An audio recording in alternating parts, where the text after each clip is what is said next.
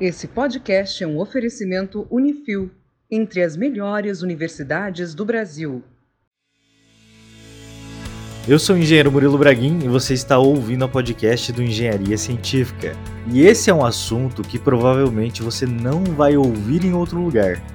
Bom dia, boa tarde, boa noite, engenheiro Leonardo Negrão, e eu não sou perito nesse assunto. Vocês viram aí na arte da vitrine a gente vai falar de obras públicas. É um assunto que a gente já queria trazer aqui no podcast já faz um tempo e a gente está com alguém aqui super especialista justamente para explicar essa confusão que existe no ar quando se fala em obras públicas. A gente vê muita notícia de obra que foi abandonada, aquela obra que o prazo estourou. Mas não é só disso que a gente quer falar aqui no podcast hoje. A gente quer entender os trâmites, o que, que acontece em obras públicas aqui no Brasil. E a gente trouxe um convidado super especial, José Eduardo, e eu gostaria que você se apresentasse aqui no começo desse podcast, pode ser? Meu bom dia, boa tarde, boa noite a todos que eles nos acompanham no podcast aqui da Engenharia Científica. E hoje eu vou procurar passar toda a minha experiência de como caminhar dentro desse labirinto das obras públicas e principalmente como sair desse labirinto.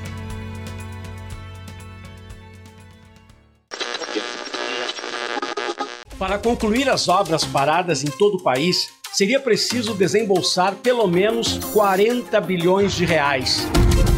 São creches e escolas, hospitais e unidades de saúde, obras de saneamento, aeroportos, rodovias, milhares de estruturas que poderiam estar beneficiando a população e estão assim Aqui em Goiânia existem mais de 10 centros municipais de educação infantil que estão com as obras paradas. Aqui na Lomba do Pinheiro, periferia de Porto Alegre, este centro de artes e esportes unificados começou a ser construído em 2013. Em 2017, as obras foram totalmente paralisadas. Aqui em Teresina, a duplicação da BR 343 começou ainda em 2012, mas até agora não foi concluída.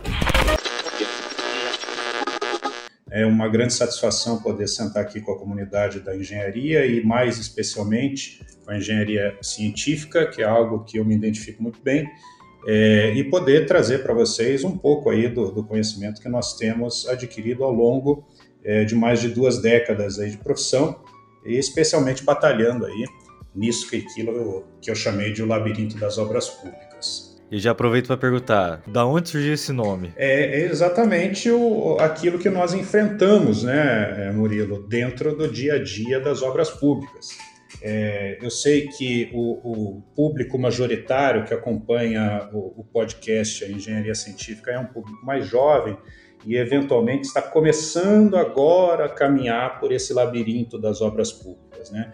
Mas certamente vai ter muita gente aí que já está há mais de década na profissão militando, é, por assim dizer, na frente de batalha das nossas obras públicas. É, e ao ouvir né, a, a, expressão que nós conhecemos o labirinto das obras públicas, pelo menos o que eu tenho é, recebido de feedback de, dessas pessoas mais experientes, é que é uma analogia que casa imediatamente, né? ou seja, quando a gente fala o labirinto das obras públicas, a pessoa fala, meu Deus, é o que eu vivo no, no, no meu dia a dia, né?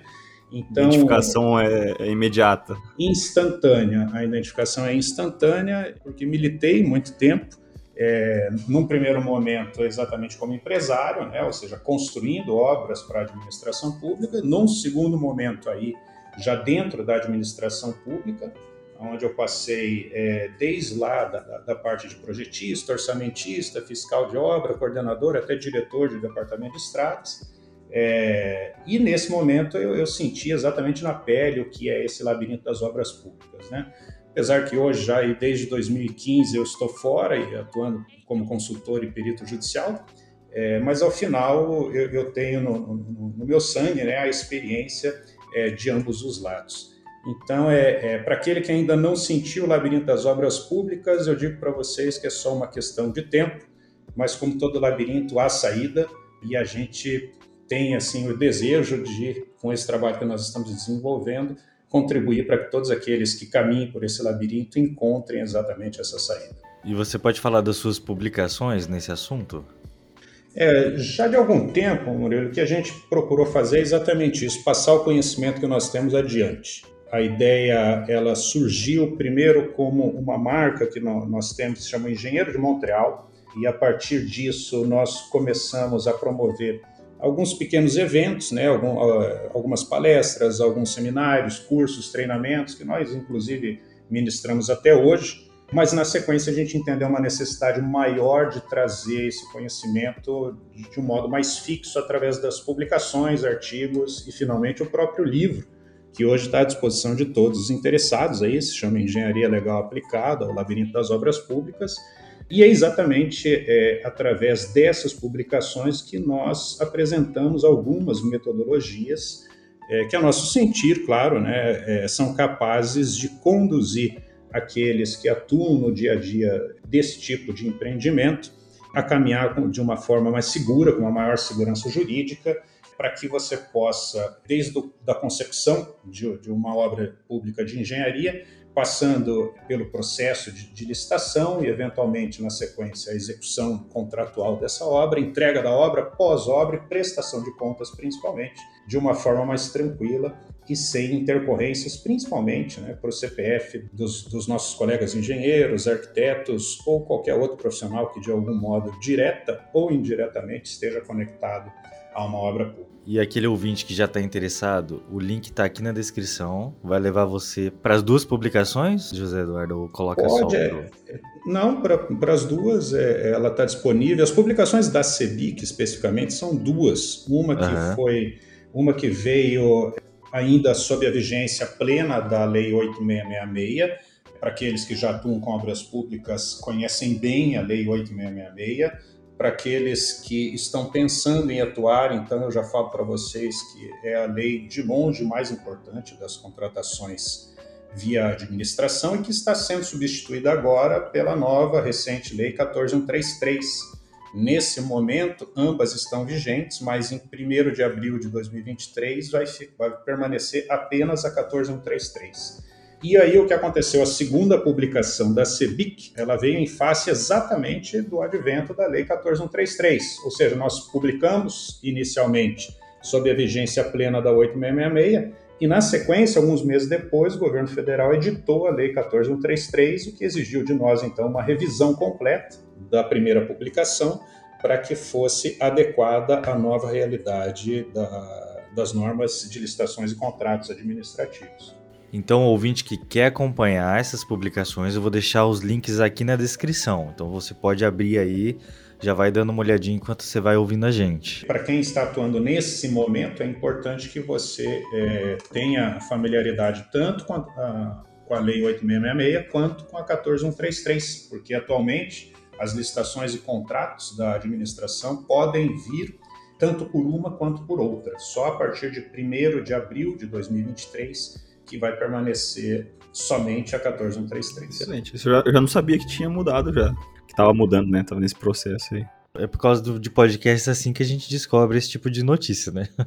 Quando não se tá envolvido com o assunto. Porque a gente se formou, a gente ouvia bastante da, da 8666. E também quando eu fui trabalhar na obra de metrô, também ouvia bastante o pessoal comentando de, dessa, dessa aí. Mas não sabia que estava nesse processo. Também eu me afastei um pouco do, do mercado, então eu também estava um pouco desatualizado, mas foi, já, já tô. Já está valendo já esse episódio que já está me ajudando. Eu vou, vou aproveitar então a, a, dica, já que a gente está entrando aí no, no, na, numa questão propriamente é, das normas que regem, né? É, a 14133 ela assume a partir de 1 de abril de 2023, como eu já repeti algumas vezes, mas é importante para aqueles que vão atuar com obras públicas a, a, partir de empresas de obras públicas que há uma legislação de regência específica, que é a Lei 13303, a famosa Lei das Estatais, que daí ela segue um rito, é, de certa forma até semelhante, mas é uma lei um pouco que oferece um pouco mais de dinamismo às contratações dessas empresas estatais que se equiparam né, a, a empresas privadas em termos de disputa de mercado. Então, nós vamos ter ao final, né, dois diplomas que vão reger as leis de estações a partir de 2023, a 14133 para a esmagadora maioria das obras, como eu já falei, e a 13303, que já é desde 2016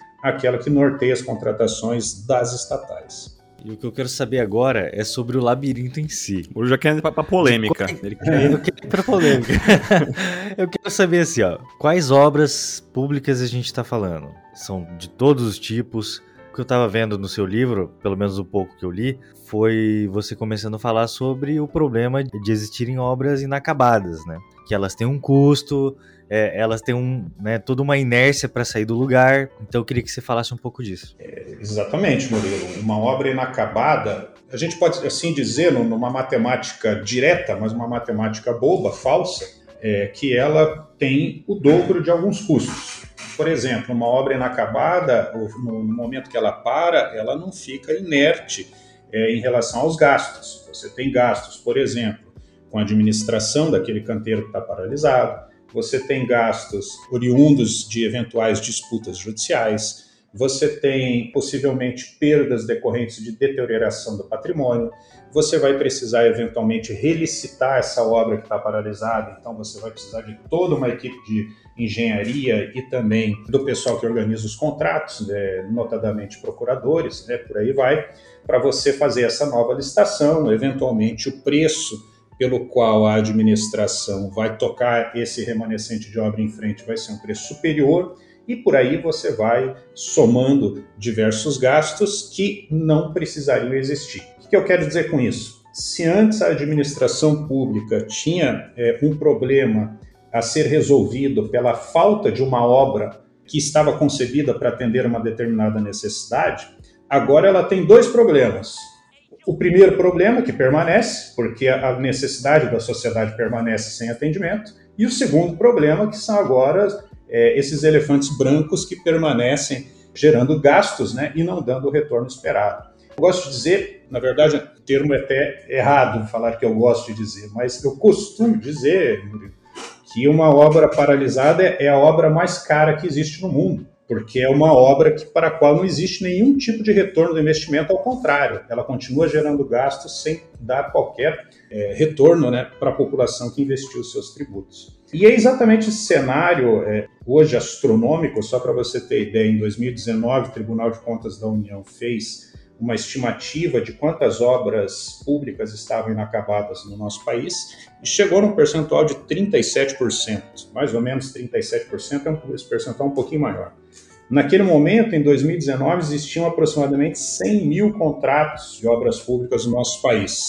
Então, batendo esse percentual, você pode chegar aproximadamente a 40 mil obras paralisadas no nosso país, isso em número de 2019. Nossa, Nossa Senhora. É, é um número astronômico, né? Se, se fosse uma empresa privada, já certamente já tinha ido à falência há muito tempo. Com certeza. E para você ter ideia do prejuízo, e aí o, o, essa preocupação não é de hoje, né? Tampouco ela remonta a 2019, ela vem bem antes. É, já em 2016, o Senado Federal tinha uma comissão especial de obras inacabadas, algo que eu não conheço que tenha outro país passado por esse tipo de, de, de intervenção do, do, do, Poder Legislativo. Naquele momento, em 2016, eles fizeram uma estimativa de, de quanto isso representava em desperdício de dinheiro, em custos né, para o erário público, e chegaram aproximadamente a um trilhão de reais. E aí você pode anotar, é T com T de telhado mesmo, tá? Um trilhão de reais que é aí, eu, coincidentemente, agora, mais recentemente, nós tivemos uma discussão também aí no Poder Legislativo a respeito da reforma da Previdência, onde estava se buscando uhum. economizar exatamente essa quantia, ao passo que nós tínhamos um trilhão de reais em os chamados elefantes brancos aí parados, né, em nosso país sem dar o retorno que a sociedade precisa.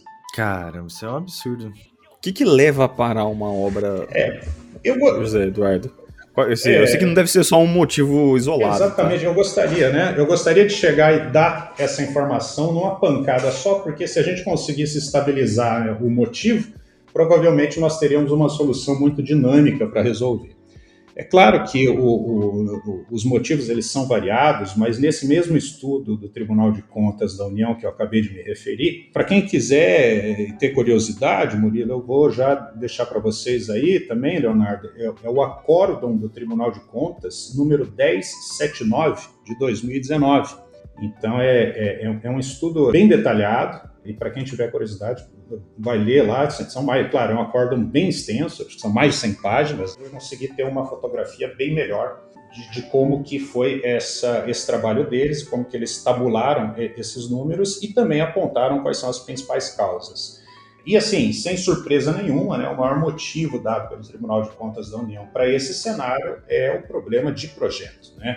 Erros, falhas, omissões, é, orçamentos mal feitos, via de regra, projetos sem a necessária maturação, que são enviados às licitações e, eventualmente, claro, são vencidos por algumas empresas e então, logo você dá início àquele projeto, logo você tem que fazer a paralisação para poder fazer os determinados ajustes.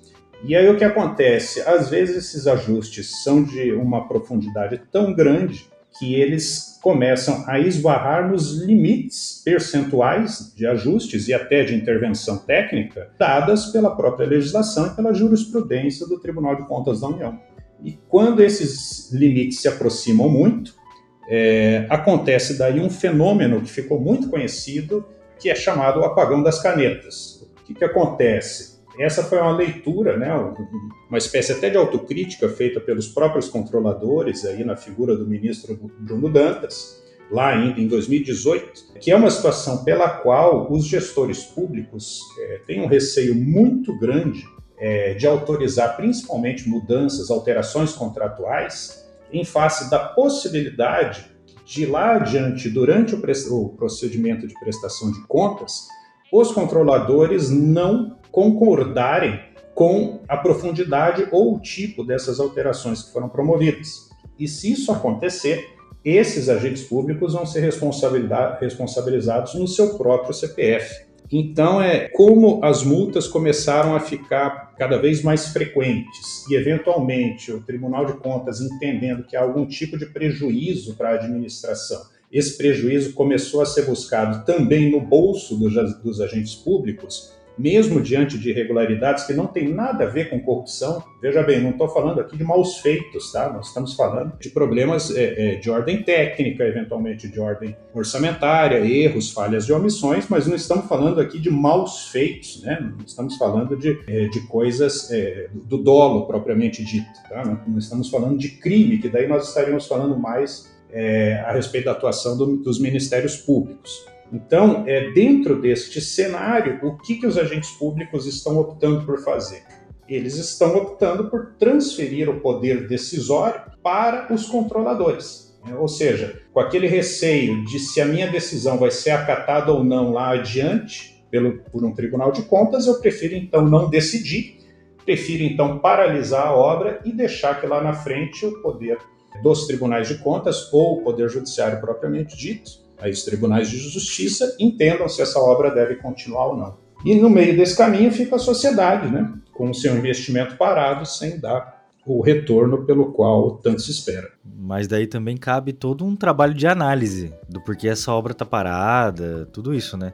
Eu imagino que isso demore aí, se alongue até a retomada dessa obra. Com certeza. No momento que uma obra parou é o pior dos cenários, Murilo, porque aí vai se abrir todo o processo administrativo no âmbito dos tribunais de contas, isso pode redundar numa tomada de contas especial, isso aí vai se arrastando por anos enquanto se aguarda uma solução. Enquanto se aguarda essa solução, a obra não anda, no final é isso. Né? Então, é, hoje, inclusive, a 14133 é, já está trazendo uma novidade a respeito de controle de contratos e, mais especificamente, a respeito de obras, na, na seguinte situação, que o Tribunal de Contas, para paralisar uma obra, ele precisaria apontar qual seria o custo-benefício é, dessa paralisação, ou seja, né, a paralisação ela tem que ser é, menos nociva é, do ponto de vista do interesse público da sociedade, por assim dizer, do que você continuar com a obra e, claro, paralelamente punir os responsáveis que eventualmente deram causa Sim. às irregularidades. Talvez essa, essa seja a grande questão, né? porque no final o que a sociedade pretende é a obra.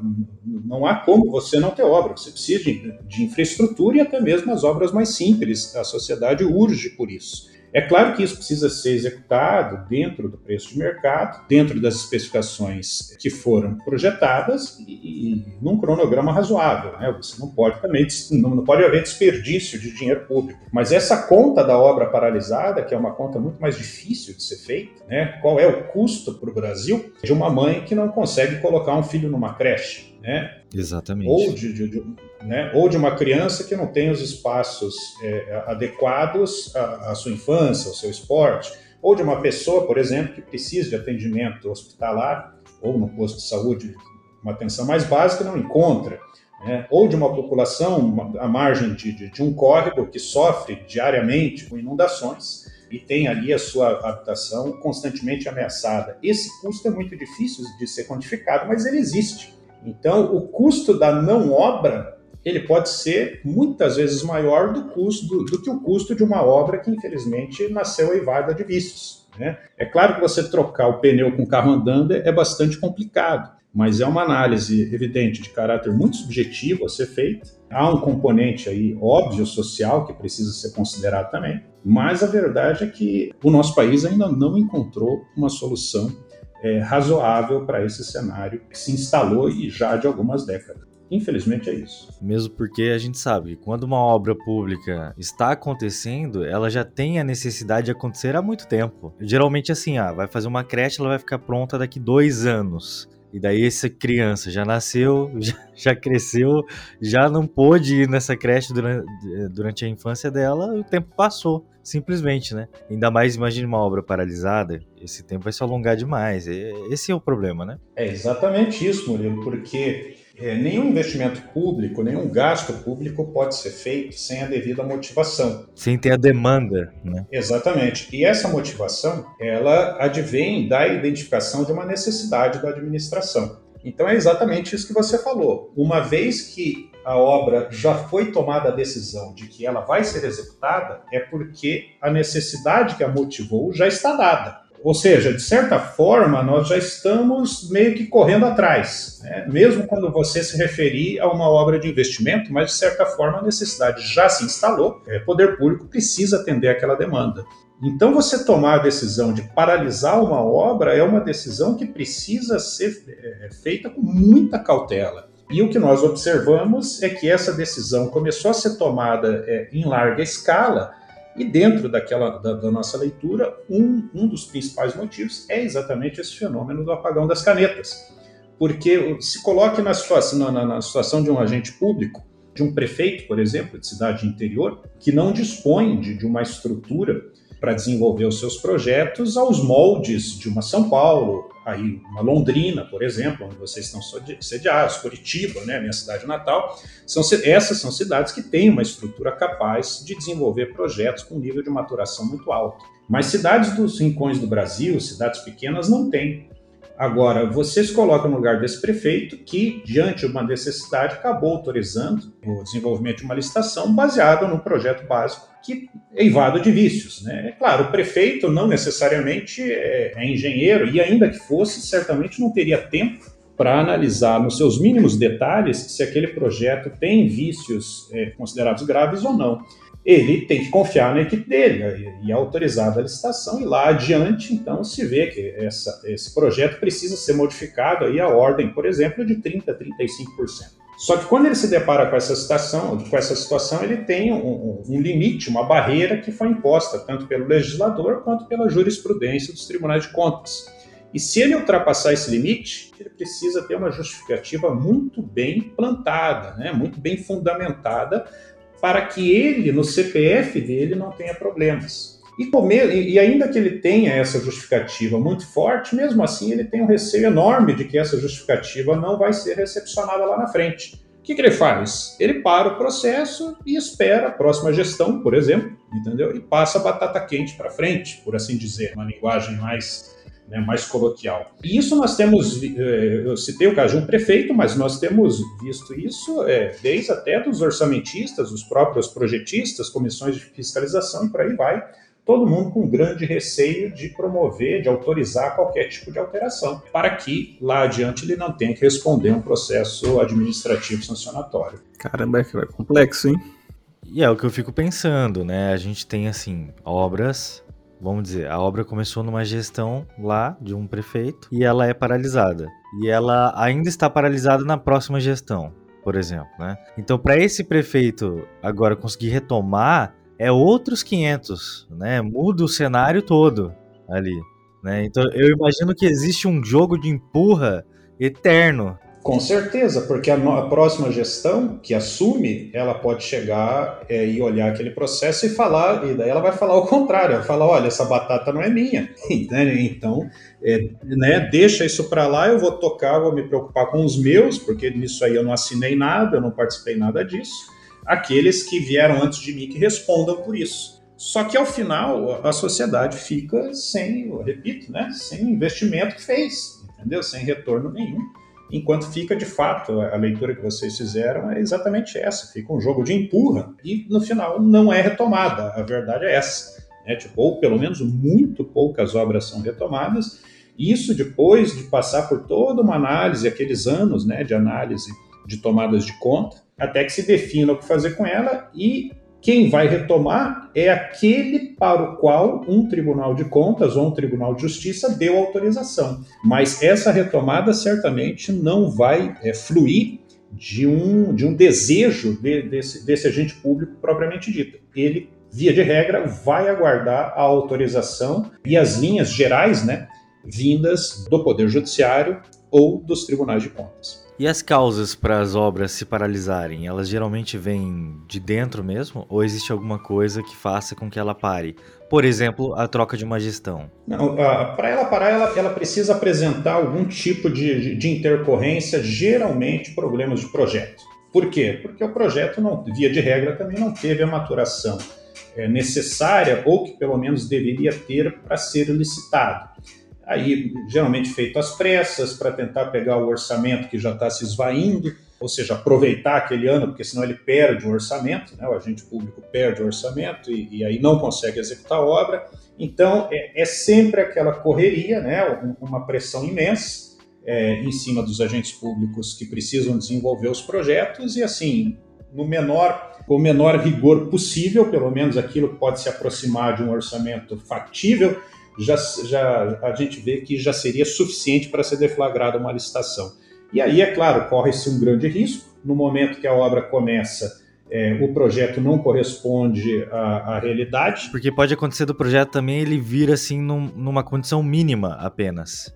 É isso? É exatamente isso. Que, é exatamente isso. Ele vem numa condição. É, ele não tem o escopo suficiente para atendimento de todas as áreas daquela obra. Exatamente. Não é ele não, não, não chegou no seu período é, de maturação suficiente, né? Ele não tem um nível de detalhamento é, é, que seria razoável para nós termos um nível de precisão de, desses, é, desses orçamentos e até mesmo do, dos serviços que vão ser desenvolvidos é, durante a execução da obra. E aí, evidentemente, a realidade se impõe no momento que você está executando a obra. E é, esse, é, é, é neste cenário que daí causa realmente um grande receio dos gestores públicos em promover as alterações que são necessárias. É muito comum, principalmente nós da área de, da, da, engenharia, quando nos de, conversando é, com, com, a respeito de obras particulares, a, a velha história que o orçamento sempre estoura. Né? Então, isso nas, nas pequenas obras particulares, é muito comum o orçamento estourar. Só que numa obra particular, quando estoura o orçamento,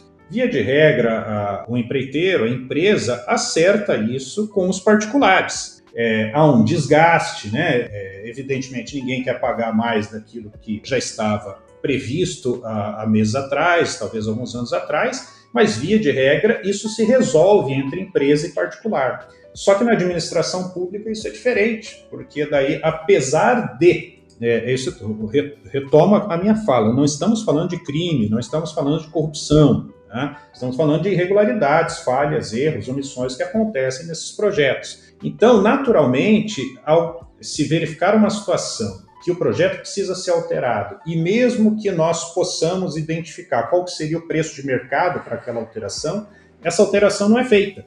Por quê? Porque para se fazer essa alteração, teria que se assumir o erro. E, se ao, e ao se assumir o erro, você vai responder um processo nos tribunais de contas. E se você for identificado como responsabilizado, você vai ser penalizado com seu próprio CPF. E pior, se você depois de dois, três, quatro anos não for responsabilizado, ou seja, você comprovar a regularidade dos seus atos, você não será ressarcido de nenhum real que você gastou na sua defesa.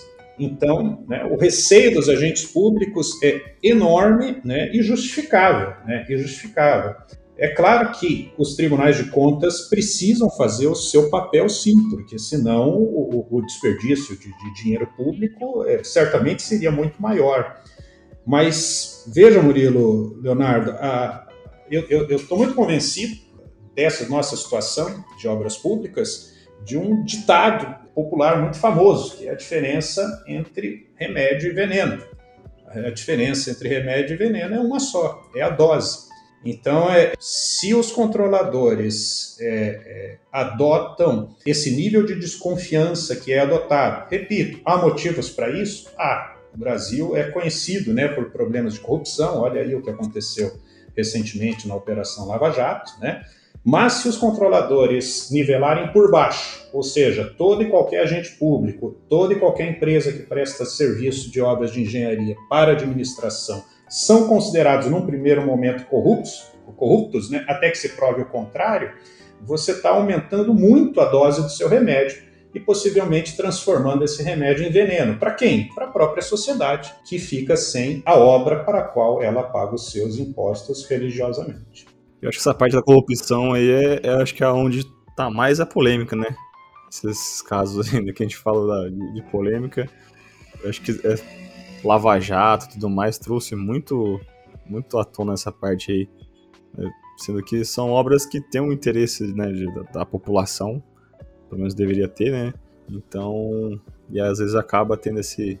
fica com esse ar um pouco meio, né? Como se fosse uma coisa ruim, mas não, na, na verdade não é, né? É, é, essa é a grande questão, né, Leonardo? Porque, é, vamos dizer assim, alguns agentes públicos e alguns empreiteiros fizeram por onde, né?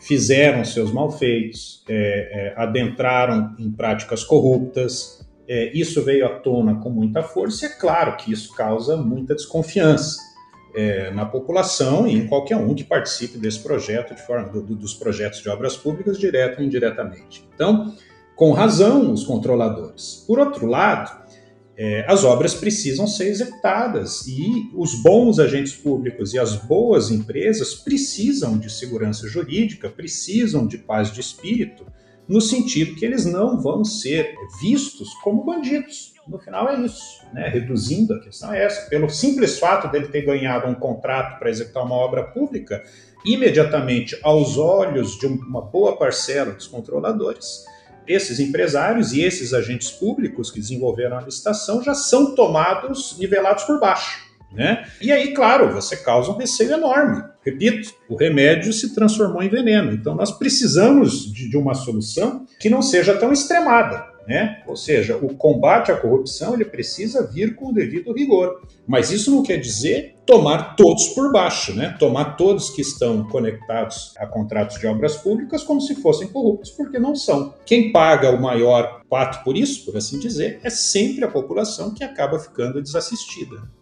É, e aí eu queria retomar um pouquinho naquela parte que você falou lá sobre os projetos, né? Eu fico imaginando que é como se tentasse fazer um projeto complexo tendo o anteprojeto apenas, sei lá, tentar incorporar um edifício que tem três subsolos, térreo de lazer, só com talvez ter o tipo e a implantação, por exemplo. Né? E, e com isso eu queria dizer o seguinte: talvez não seja isso, esse sistema da prefeitura só cobrar o mínimo de projeto ou não cobrar um projeto tão complexo por talvez não ter tempo suficiente para isso, né? Não sei. Já não cria essa desconfiança toda?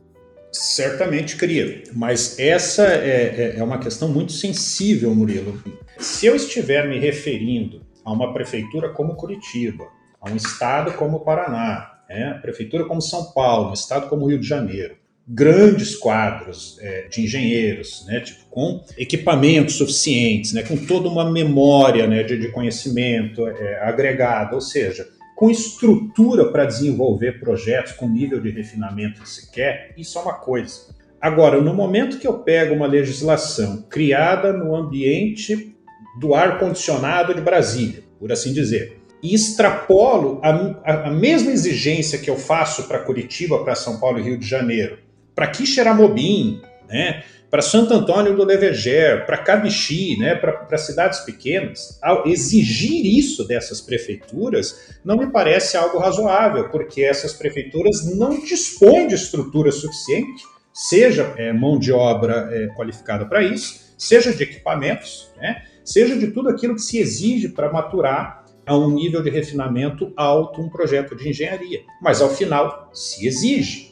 E ao se exigir isso, via de regra, o dinheiro para que essas pequenas prefeituras executem suas obras vem de fato da União, via transferências, e ela é auditada exatamente pelos melhores quadros que nós temos de auditoria, que são os auditores do, do Tribunal de Contas da União, e vão aplicar a legislação como se estivesse aplicando em São Paulo, Rio de Janeiro e Curitiba. Ora, é, é, não é a mesma situação, então nós precisaríamos ter algum nível é, de razoabilidade daquilo que eu vou exigir de São Paulo e daquilo que eu vou exigir de Camixi por assim dizer. Né? Só que no final nivela-se todo mundo no, no, mesmo patamar e exige-se o mesmo de todo mundo. Não à toa, 80% das obras paralisadas estão exatamente nos municípios que contêm até 50 mil habitantes, ou seja, os pequenos municípios brasileiros. Né? Não, não, não à toa isso, ou seja, os municípios que estão menos preparados para desenvolver projetos mais refinados. Então, nós precisamos de outras soluções que não simplesmente você escrever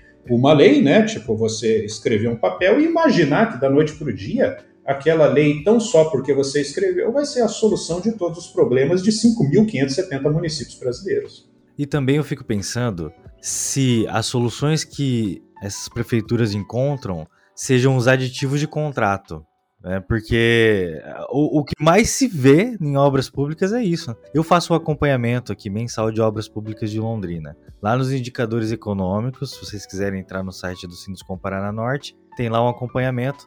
E assim, é, existem aditivos e números de contrato, não dá nem para não considerá-los, né? De tanto que eles impactam no orçamento. Exatamente. É, o que, que acontece? É, o desejo do, do, legislador e do controlador, ele é bastante óbvio, né? Eu aperto para que você desenvolva um projeto melhor, um projeto com melhor qualidade, com um nível de precisão maior. É por isso que eu te aperto. Só que o desejo e a realidade às vezes guardam uma distância muito grande.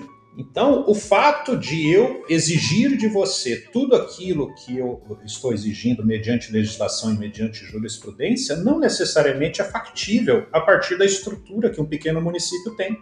E na maioria das vezes eu digo para você que não é. Entendeu?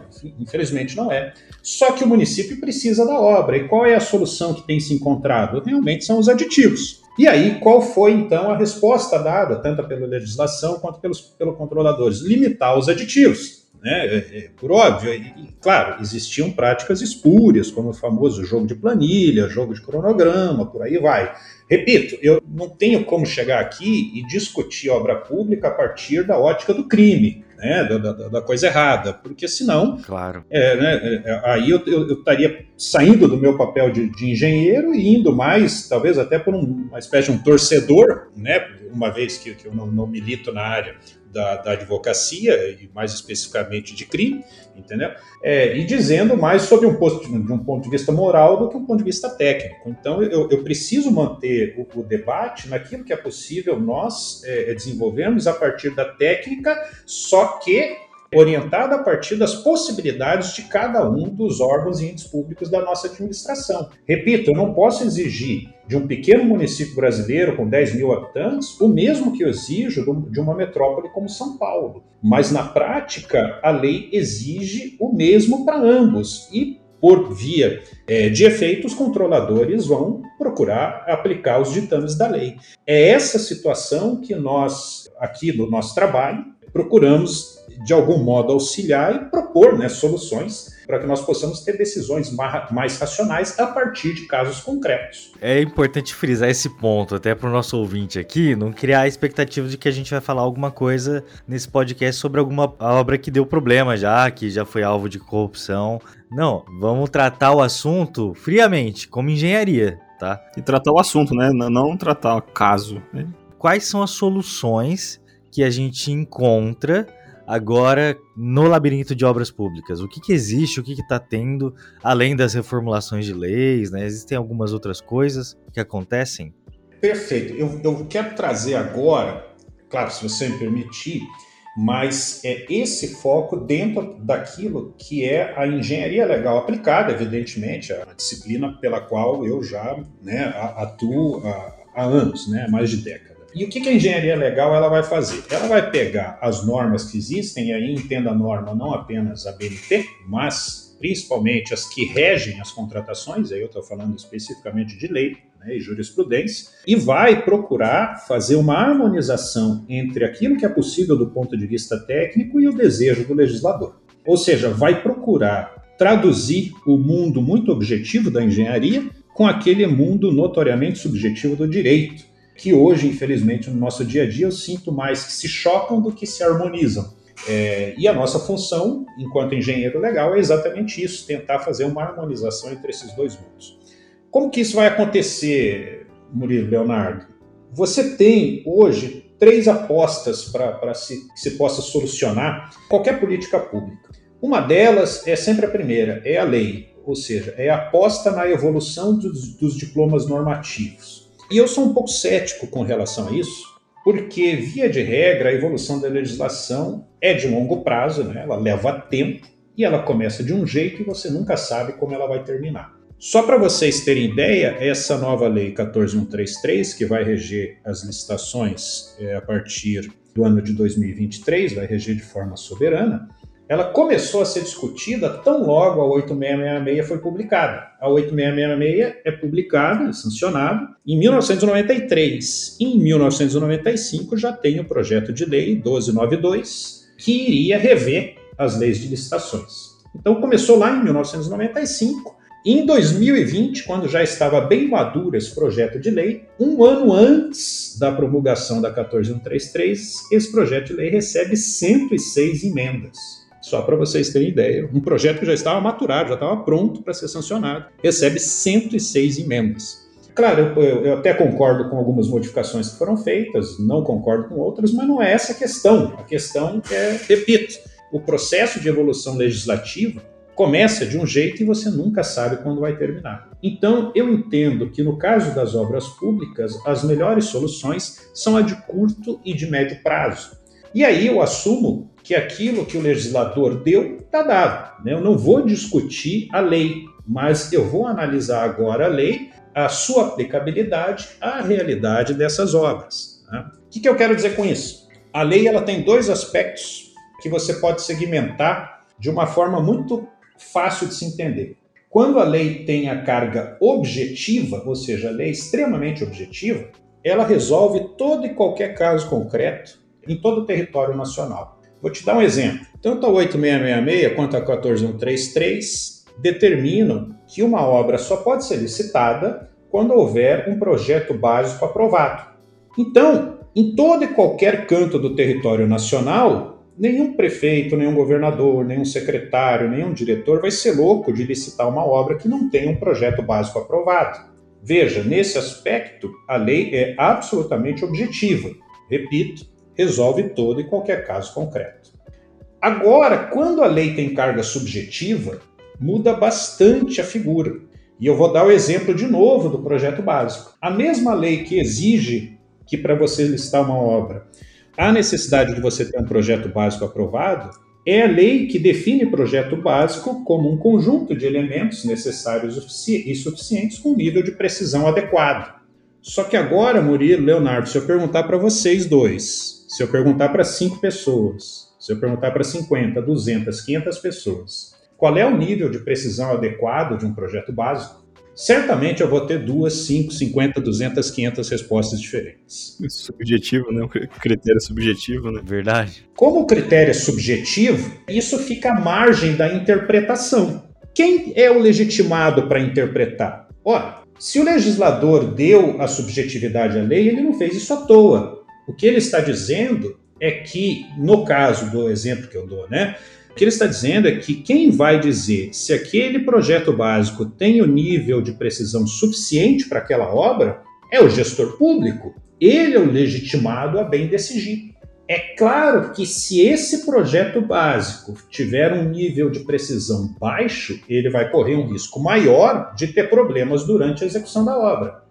Ao contrário, se o nível de precisão for alto, esse risco diminui. Mas essa decisão, via de regra, deveria caber a ele. O que, que acontece? Se ele toma a decisão e lá na frente ele está executando a obra, a obra vem a um processo de prestação de contas. E o controle externo, na figura de um tribunal de contas, vira e fala: olha, esse nível de precisão que você decidiu não é o que eu acho correto. Só que o critério é subjetivo. E aí vale quem? Vale a decisão não daquele que é legitimado a tomar, mas daquele que foi dada a prerrogativa do controle. Só que esse controle é a posteriori. E se esse gestor que tomou essa decisão na data presente acaba tendo a sua decisão enfrentada na data futura pelo controlador, quem leva a pior é ele. É ele que vai ser sancionado, é ele que vai responder a um processo de tomada de contas diante de uma decisão subjetiva para a qual ele tinha legitimidade. E é por isso que isso redunda no apagão das canetas. O que, que o gestor fala? Bem, se a decisão é subjetiva e eu não sei como isso vai ser recepcionado pelo controlador, então eu prefiro nada decidir. E isso acontece muito mais, com muito mais frequência, quando você precisa fazer uma alteração contratual, porque as alterações contratuais também têm caráter subjetivo. E aí o receio é muito grande, porque você já tem recursos aplicados, né? Você já tem dinheiro transitando pelas contas, é, você já tem empresas contratadas e, claro, daí a sanção, caso os controladores não concordem, tende a ser muito maior. Excelente.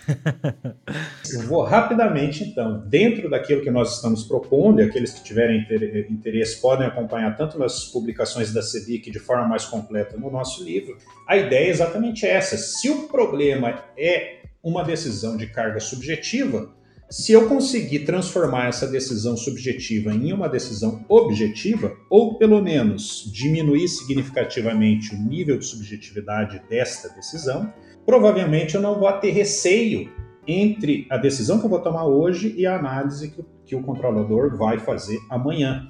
E é exatamente isso que nós propusemos em algumas metodologias. Nós pegamos decisões de caráter subjetivo, como essa, por exemplo, do nível de precisão do projeto básico, e transformamos ela, através de metodologia científica, com engenharia legal aplicada, em é, a gente segmenta ela em várias decisões objetivas, de forma que a decisão principal é praticamente uma decisão objetiva, né? ou seja, passível de ser recepcionada. É claro que falando assim, né, parece bastante simples, mas aí tem todo o nosso trabalho por trás, aí, alguns anos aí de estudos, né, debates, é, é, coleta de informações com colegas, escrutínio né, dos nossos pares, para que a gente possa atingir é, o, que, o que a gente atingiu nessas publicações e oferecer uma segurança maior, maior né, uma segurança jurídica maior aos nossos agentes públicos nesses processos é, de tomada de decisão. Essas seriam as soluções, é, assim, de uma forma muito sintética que nós estamos propondo aí para esse labirinto das obras públicas. Excelente. É como se vocês tivessem criado alguns critérios de decisão, né? Uma metodologia, uma sequência, uma linha de raciocínio para que o legislador e o construtor possam ter um entendimento. É exatamente isso, e aí isso dialoga muito aí com, com, com o podcast né, de, de vocês, Engenharia Científica, porque nós trazemos exatamente metodologias científicas para que essas decisões possam ser tomadas dois pilares: governança pública, que inclusive já está agora sacramentada na nova Lei 14133, associada aos preceitos da nossa engenharia legal aplicada, disciplina que é um pouco desconhecida, mas já existe no nosso ordenamento legal desde 1933. Né? E é pouco falada, inclusive. Né? Muito, muito pouco falada e, na minha visão, é uma falha aí das nossas academias não trazer engenharia legal aplicada é, de uma forma mais contundente na formação dos, dos nossos futuros engenheiros e arquitetos. Com certeza, eu fiz até especialização de perícia, avaliações de perícias, e mesmo lá a gente tinha pouca coisa sobre isso. Era, eu não sei o que acontece na graduação das engenharias, na verdade. É muito técnico. E quando a gente toca em qualquer assunto de direito, que é um assunto importante para nós engenheiros sabermos, quase não se é falado, né? Quase não se é ensinado. É, a gente tem que meio que viver isso na prática. E quando chega na prática, a gente esbarra justamente em não ter esses conhecimentos que salvam ali os projetos. E, Murilo Leonardo, vou dizer uma coisa para vocês. Isso que o Murilo acabou de, de, relatar é exatamente o que acontece. Né? A gente, a formação dos engenheiros, muito objetiva, de certa forma, que é a distância da formação dos operadores do direito, que é bastante subjetivo. o que acontece na prática, e eu acabei também, eu sou perito judicial também, na verdade, é, já desde 2008 eu atuo, e assim que eu fui parar na parte doutrinária da engenharia legal aplicada, mas eu dou uma dica aí para aqueles que nos escutam, os nossos colegas, Independente se você vai atuar com obra pública ou obra privada, o, o direito vai te acompanhar para o resto da vida. Então, você tem duas alternativas. Ou você estuda direito, pelo menos aquele que é mais próximo do teu dia a dia, né, daquilo que vai nortear a tua profissão, você faz que nem eu, Murilo Leonardo. Você casa com uma advogada Entende? Daí ela. Você também. Então, facilita. A minha esposa, meu irmão é advogado, me auxiliaram bastante no, no, início da minha carreira de perito. Claro que hoje eu, né, eu já caminho com as minhas próprias pernas, mas é fundamental você se aproximar de um profissional. Eu fiz a brincadeira com a minha esposa, com o meu irmão, mas via de regra, todo mundo conhece um advogado. E eu acho fundamental você se aproximar de pessoas que, que possam te orientar, pelo menos nos teus primeiros passos aí nesse, nesse mundo, nessa interface né, entre engenharia e direito. A gente ainda não trouxe um podcast sobre perícia, olha, foi uma falha, hein, até então, hein, Léo? Temos que pensar nisso. Porque, justamente, é um outro mundo da engenharia que quem souber atuar vai atuar muito bem, porque faltam profissionais. É, exatamente. Hoje eu vou, ficar, vou dar uma dica, então. Agora a gente tocou na parte da, da, da, perícia. Você tem o Instituto Brasileiro de Avaliações e Perícias de Engenharia. Hoje é, é a maior entidade, a mais respeitada no mundo das, das perícias de engenharia, que já tem muita coisa produzida. Né? É, eu, inclusive, sou coautor de um dos livros deles, que é, orientam bastante o pessoal que está aí no dia a dia das, das perícias. Né? É o Coletânea, né? são, são boletins técnicos que foram é, elaborados ao longo dos últimos anos, que é intitulado O Estado da Arte na, na, nas Avaliações e Perícias de Engenharia. Então tem muita gente boa, muita gente boa, muita gente produzindo trabalhos científicos, metodologias científicas. A cada dois anos tem a disputa né, do, do, dos melhores trabalhos. O ano que vem vai ser em São Paulo. Esse ano que passou, agora de 2021, foi em Goiânia. E aí, se você até me permite fazer o, o meu marketing aqui, Murilo, é, nos, né, nos dois últimos congressos, existem dois peritos no Brasil que foram premiados e eu, felizmente, né, tipo, uma grande satisfação ter sido um deles fomos premiados aqui em 2019 e 2021 pelos trabalhos científicos que nós produzimos e apresentamos lá no COBREAP, que é o Congresso Brasileiro é, de Engenharia de Avaliações e Perícias. Olha aí, parabéns, uma salva de palmas aqui aí. digitais. tá rolando aqui no fundo. Excelente, olha aí. É isso mesmo, tem que ter premiação, tem que ter reconhecimento para profissionais como você que estão aqui. Olha, eu fico feliz da gente ter te convidado e de você ter aceitar, aceitado esse convite a estar aqui no Engenharia Científica, justamente porque a gente sente falta de pessoas como você dando voz para engenharia, sabe? Por isso que a gente fez o nosso programa, na verdade. É, na verdade é recíproco, a satisfação é minha, é, é sempre é um prazer como eu já falei no início, poder é, é, disseminar conhecimento. Eu tenho para mim, Murilo, que o conhecimento mais nobre que, que alguém pode ter é aquele que ele passa adiante. Não, não importa qual é o seu nível, se você está começando agora, entendeu? Se você pode ter uma formação mais robusta ou não, importa que você compartilhe. Entende? Então é sempre nessa, nessa linha. A minha linha é da engenharia legal aplicada, mas tem muita gente em várias outras áreas fazendo muita coisa boa. A engenharia brasileira sempre foi uma engenharia de ponta. Vocês que estão aí no Paraná, nós temos o, a, a, ferrovia Curitiba-Paranaguá dos engenheiros Rebouças, século XIX, algo fantástico, é uma joia da engenharia brasileira. E, de certa forma, a nossa engenharia ficou contaminada por esses escândalos recentes que nós tivemos de corrupção, né? tipo algumas batatas batatas podres que nós tínhamos aí dentro do, do, do nosso corpo de, de, engenheiros e arquitetos brasileiros, mas que, se Deus quiser, a gente vai conseguindo eliminar esse pessoal e vamos trazendo para nós só realmente aqueles que eh, estão dispostos a desenvolver a nossa engenharia brasileira e levar cada vez mais adiante esse conhecimento científico. Exato, expondo trabalhos e conhecimentos e aprendizados de quem realmente faz engenharia de maneira séria aqui no Brasil.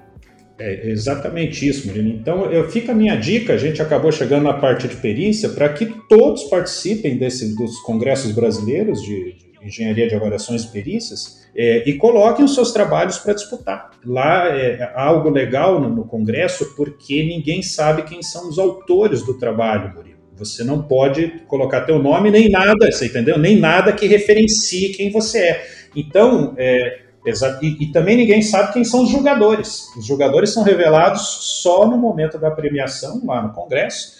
Então, é, é, é eu tenho absoluta segurança para dizer, Murilo, que está todo mundo nivelado. Entendeu? Então. É, e tá todo mundo sendo perito de verdade, sendo imparcial. Exatamente.